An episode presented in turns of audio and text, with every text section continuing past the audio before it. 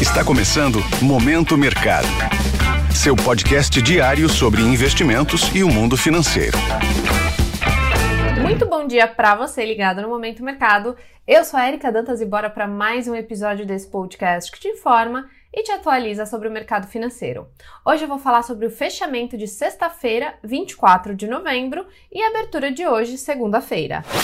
Cenário internacional. Em Wall Street, o horário de negociação foi reduzido por conta do feriado de ação de graças e da tradicional Black Friday. O volume de negócios foi baixo e as bolsas fecharam sem direção única. Dow Jones subiu 0,33%, S&P 500 avançou 0,06% e Nasdaq perdeu 0,11%. As Treasuries, títulos públicos norte-americanos, fecharam em alta. O movimento se deu principalmente por conta da divulgação do PMI de serviços, que avançou de 50,6 para 50,8, acima das expectativas do mercado.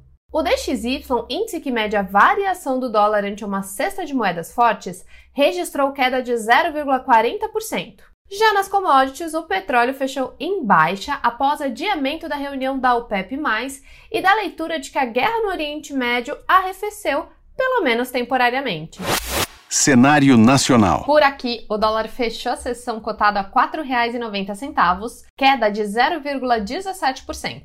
Por conta da redução das apostas de novas altas da taxa americana, houve um movimento de desvalorização do dólar. Na renda fixa, os contratos de juros futuros fecharam sem direção única, mas com leve avanço dos vencimentos intermediários e longos. A nossa curva conseguiu resistir ao avanço visto nas treasuries. A queda do petróleo trouxe certo alívio. Com o recuo dos preços dos combustíveis, a expectativa é de alívio na inflação. Já na bolsa, o Ibovespa encerrou a sexta-feira com queda de 0,84% aos 125.517 pontos, em um movimento de realização de lucros. O veto integral do presidente Lula à prorrogação da desoneração da folha de pagamentos de 17 setores da economia ficou no radar. O ministro da Fazenda, Fernando Haddad, se pronunciou e afirmou que pretende enviar ao Congresso propostas que visam compensar o veto. Vale lembrar que o Congresso pode derrubar a decisão do presidente. Outro anúncio importante veio da Petrobras, que informou que prevê investir 102 bilhões de dólares entre 2024 e 2028, alta de 31% em comparação ao previsto no plano anterior. Os destaques positivos foram a Gol,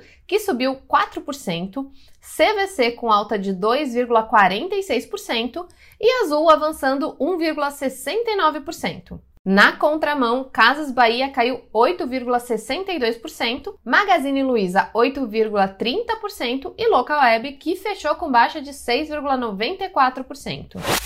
Pontos de atenção. A agenda de hoje não traz grandes eventos, mas vale ficar de olho na divulgação do Boletim Focus com as expectativas do mercado sobre a economia brasileira. Nos mercados, as bolsas asiáticas fecharam em baixa.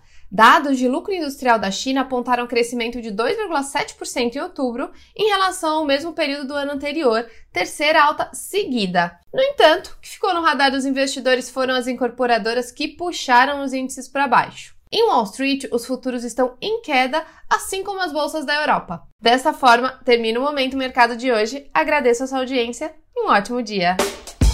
Esse foi o Momento Mercado com o Bradesco sua fonte diária de novidades sobre cenário e investimentos.